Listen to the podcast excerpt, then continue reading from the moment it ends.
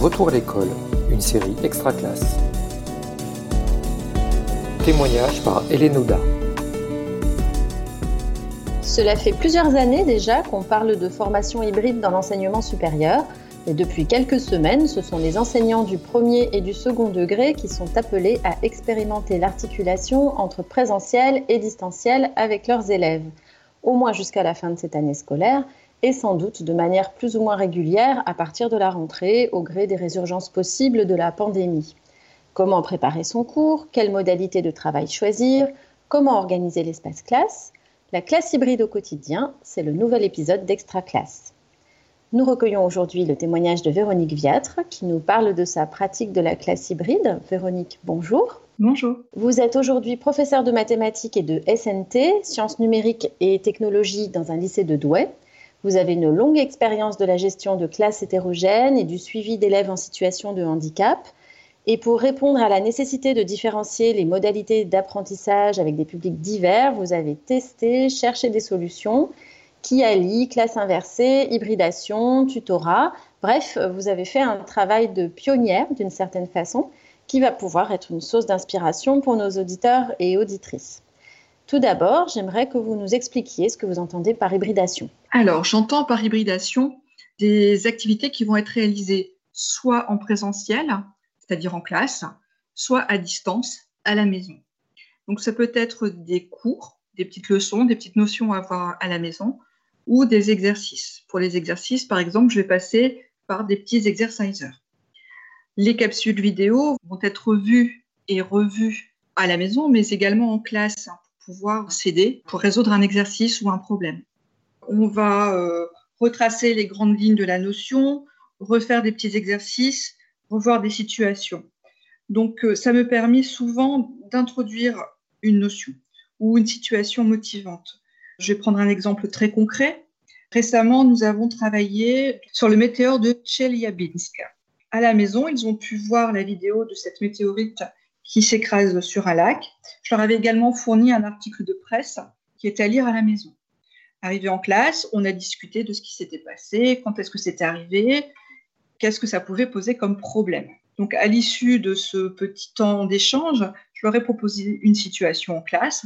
Donc, l'idée, c'était de trouver un poste de recherche pour que tout le monde soit à l'abri. Et pour cela, il y avait quelques conditions. On, a enfin, on faisait euh, apparaître la notion de cercle et de médiatrice.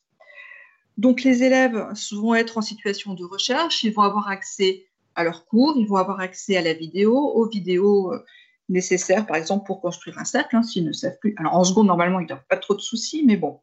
À l'issue de cette recherche, on fait un point tous ensemble et on regarde ce qui fonctionne, ce qui ne fonctionne pas. Et je refais un point également sur les notions de médiatrice qui vont s'enchaîner à la suite de cet exercice. Donc, si je comprends bien, euh, la, classe hybride, pour vous, c'est une classe dématérialisée qui s'articule avec euh, une classe présentielle. Ça ressemble pas mal à ce qu'on appelle la classe inversée. Dans l'hybridation, qu'est-ce que vous mettez d'autre? Vous avez d'autres exemples de modalités? Oui, en hybridation, on va aussi avoir, par exemple, des élèves qui ne sont pas présents dans la classe, euh, à la suite d'une maladie, à la suite d'un séjour à l'hôpital, etc. Il ne peut pas être présent en classe. Et donc, le fait d'avoir euh, ce lien euh, avec euh, la classe est tout à fait bénéfique. On ne peut pas réduire l'hybridation qu'à la classe inversée, puisque au sein de la classe, il y a un travail de groupe, un travail de tutorat. Donc, je me suis également intéressée à la notion de classe mutuelle. Alors, vous pouvez nous en dire plus? Au sein de ma classe, les élèves sont répartis en groupes, en groupes que l'on pourrait nommer îlots. Hein. Il y a aussi cette notion de classe îlot. Pour chaque îlot, on va mettre en place donc euh, le, matériel nécessaire pour pouvoir visionner les vidéos, tout simplement une tablette, euh, un portable, et on va leur mettre à disposition un tableau. Alors s'il n'y a pas de tableau dans la classe, on peut mettre aussi euh, une grande feuille pour que le, groupe puisse écrire. Voilà, donc ces groupes au sein de la classe, je préfère les choisir de façon déterminée pour l'année il y a vraiment deux types de groupes. Des groupes hétérogènes où les élèves les plus avancés, on va dire, ou ceux qui ont compris la notion qu'ils ont vue à la maison, vont pouvoir aider les élèves qui ont plus de difficultés ou qui n'ont pas compris un point de la leçon. J'ai aussi un autre niveau de groupe, c'est les groupes homogènes.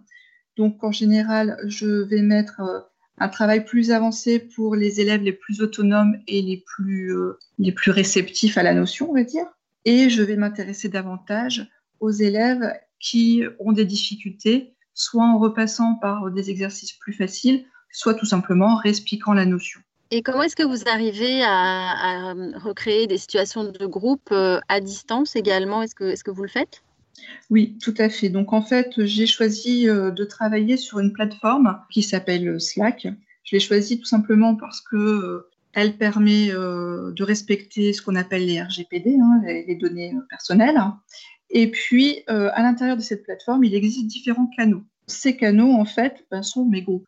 Alors, j'ai euh, des canaux, j'ai envie de dire, euh, standards, donc euh, le canal éducation, que j'ai appelé éducation, où je vais mettre les cours, les vidéos, les leçons, les corrections d'exercices que l'on a faites ensemble.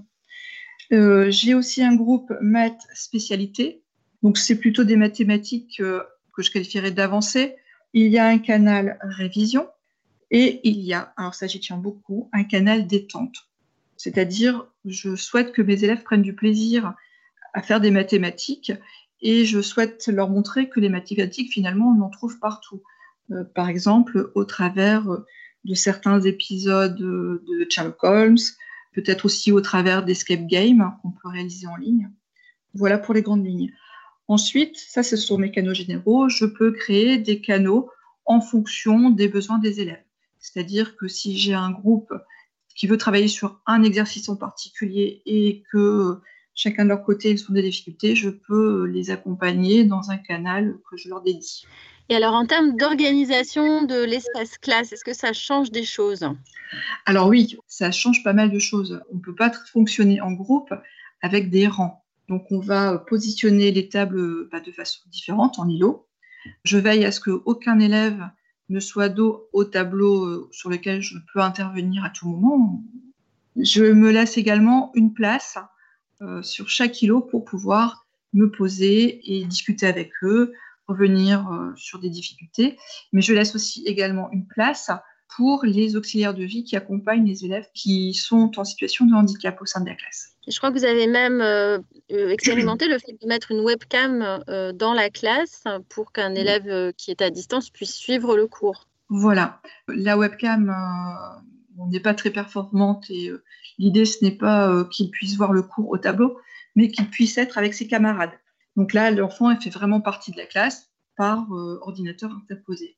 Je l'ai expérimenté dans le cadre d'un enfant qui avait de gros troubles et qui ne pouvait pas être physiquement en classe. Alors, vous êtes arrivé à, toutes ces modalités euh, conjuguées d'enseignement hybride par le, besoin de différenciation dans votre classe. Donc, l'hybridation, en quoi, selon vous, ça permet une différenciation pédagogique efficace? Ben Déjà, ça me permet de gagner du temps. Aucun de mes élèves ne prend de cours en notes. Ils ont soit des fichiers, soit des photocopies, soit des vidéos. Et surtout, ça permet aux élèves qui sont en difficulté euh, avec l'écrit, euh, puisque je travaillais avec des élèves en situation de handicap, d'avoir plusieurs euh, modes d'acquisition du cours, soit la vidéo, soit l'écrit. On va pouvoir faire beaucoup plus d'exercices en classe. On ne laisse pas tomber le cours, les notions importantes, on les revoit au travers des exercices pour les élèves les plus autonomes, ceux qui n'ont qui pas de difficultés et ceux qui ont compris le cours, donc, on va pouvoir donner beaucoup plus de travail, hein, beaucoup plus d'exercices à faire de façon individuelle, euh, mais toujours au sein du groupe, hein, puisqu'ils vont pouvoir s'entraider. Et donc, je suis beaucoup plus disponible pour les élèves qui euh, ont des difficultés. Toutes les pratiques que vous avez mises en place, c'est le résultat de plusieurs années d'expérimentation. Et pour des enseignants qui découvrent un petit peu tout cela, on peut imaginer qu'ils vont se dire que ça demande de revoir totalement les cours, de chercher des supports. Bref, que ça va augmenter le temps de préparation d'autant. Comment s'y prendre pour commencer? Qu'est-ce que vous leur diriez pour qu'ils osent se lancer? Déjà, le premier conseil, c'est de ne pas réinventer l'eau chaude. Tout simplement, il faut aller euh, trouver un ou deux sites, pas plus, je pense que c'est largement suffisant. Euh, il y a des quiz qui sont tout faits. Il faut, euh, à mon avis, au début, ben, les réutiliser et les modifier en fonction des besoins. Euh, les vidéos existent sur Internet.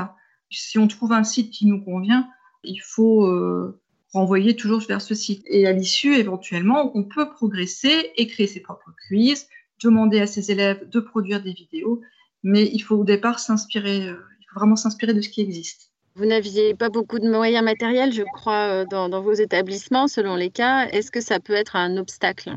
Quand on n'a pas de matériel, il faut avoir beaucoup d'imagination, effectivement, mais il y a toujours moyen de lever les obstacles.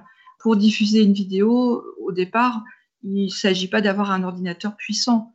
Il suffit d'avoir un petit ordinateur ou quelque chose dans un coin qui, projette une vidéo. Voilà, tout simplement. Ça peut être une télé aussi, hein, au départ. On peut se donner les moyens, peut-être de fonctionner différemment. C'est peut-être moins confortable, mais il y a des petites astuces, comme par exemple l'utilisation d'un clavier et d'une souris sans fil. C'est pas très compliqué à trouver et euh, ça permet de circuler d'un îlot à un autre et d'intervenir sur le tableau. Très bien, merci Véronique d'avoir partagé ces expériences avec nous et merci à tous ceux et toutes celles qui nous écoutent.